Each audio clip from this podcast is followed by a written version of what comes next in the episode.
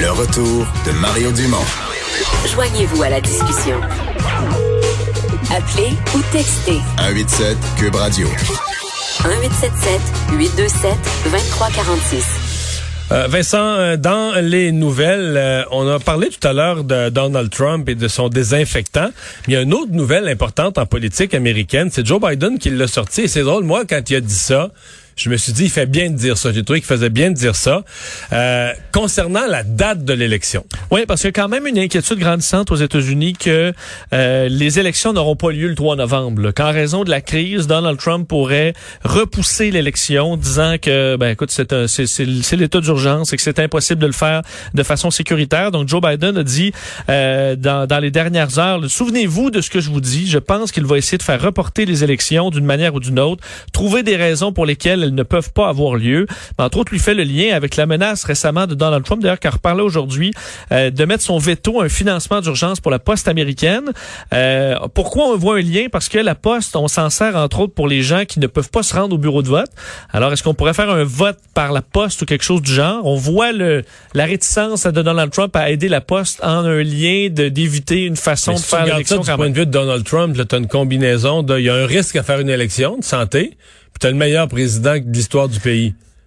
Pourquoi faire une élection? Ben, ou parce qu'il prévoit peut-être perdre. Ah! Et qu'on se dit, ben, faire durer ça, ça pourrait peut-être m'aider.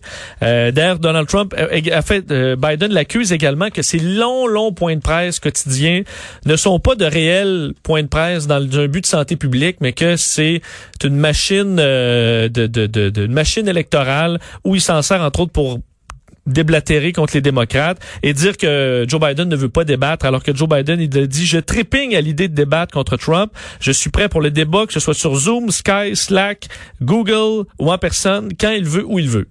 Bon.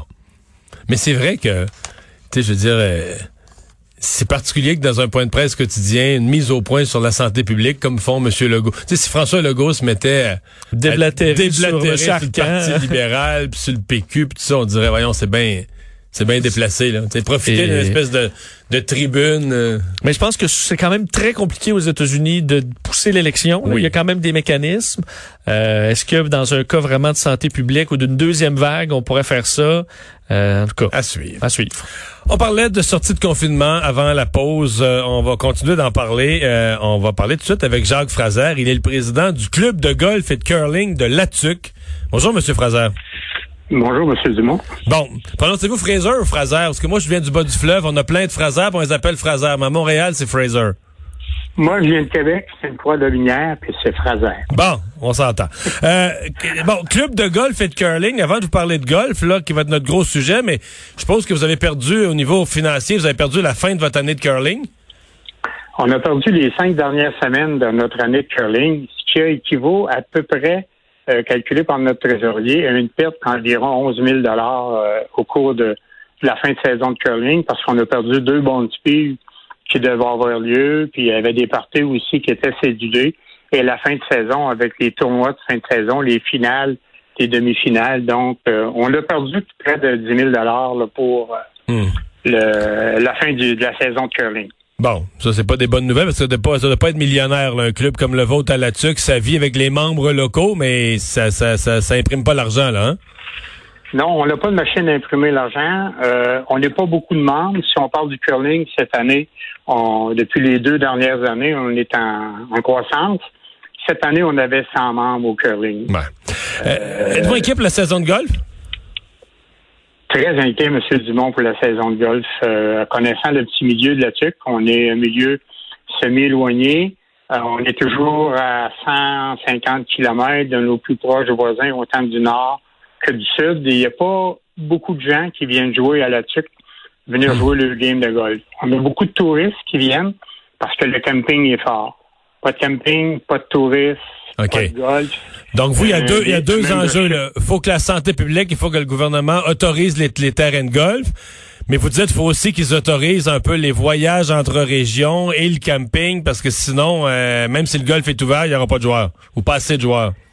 Il n'y aura pas assez de joueurs, puis on n'aura pas de touristes. On ne demande pas au gouvernement d'ouvrir le tourisme. On comprend très bien leur prise de position avec le COVID. La TUC, l'agglomération de la TUC, il y a zéro cas, je touche à du bois pour que ça reste comme ça. Chez nous, il y a zéro cas. On, on est presque un village gaulois.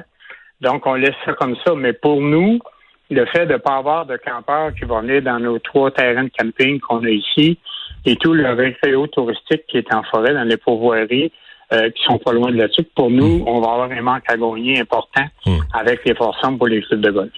Le golf comme activité, avez-vous l'impression, parce que vous voyez, je le disais tout à l'heure en Saskatchewan, dans leur plan de réouverture, ils ont mis ça tout de suite pour le 4 mai. Ils ont mis ça dans la, tout de suite dans la phase 1, là, les premières choses à rouvrir. Ils ont dit le plein air, le golf, la pêche, le camping, ce sont des activités qu'on peut pratiquer en respectant la distanciation. Est-ce que vous, vous pensez que c'est possible de rouvrir les golfs euh, de façon sécuritaire?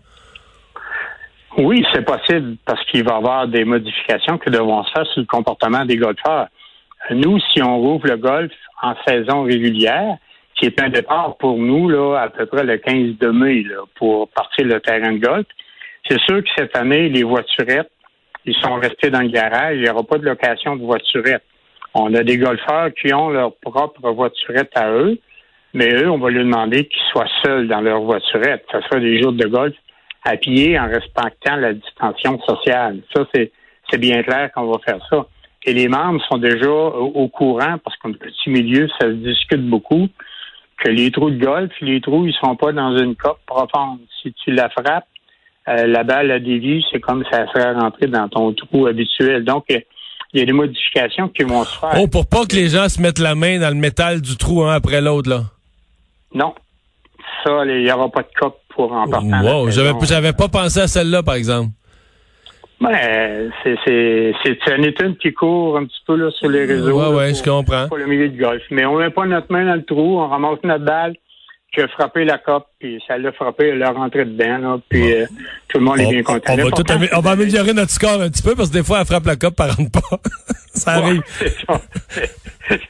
ça arrive, mais c'est un moindre mal. Au moins, Ah, on ok. balle.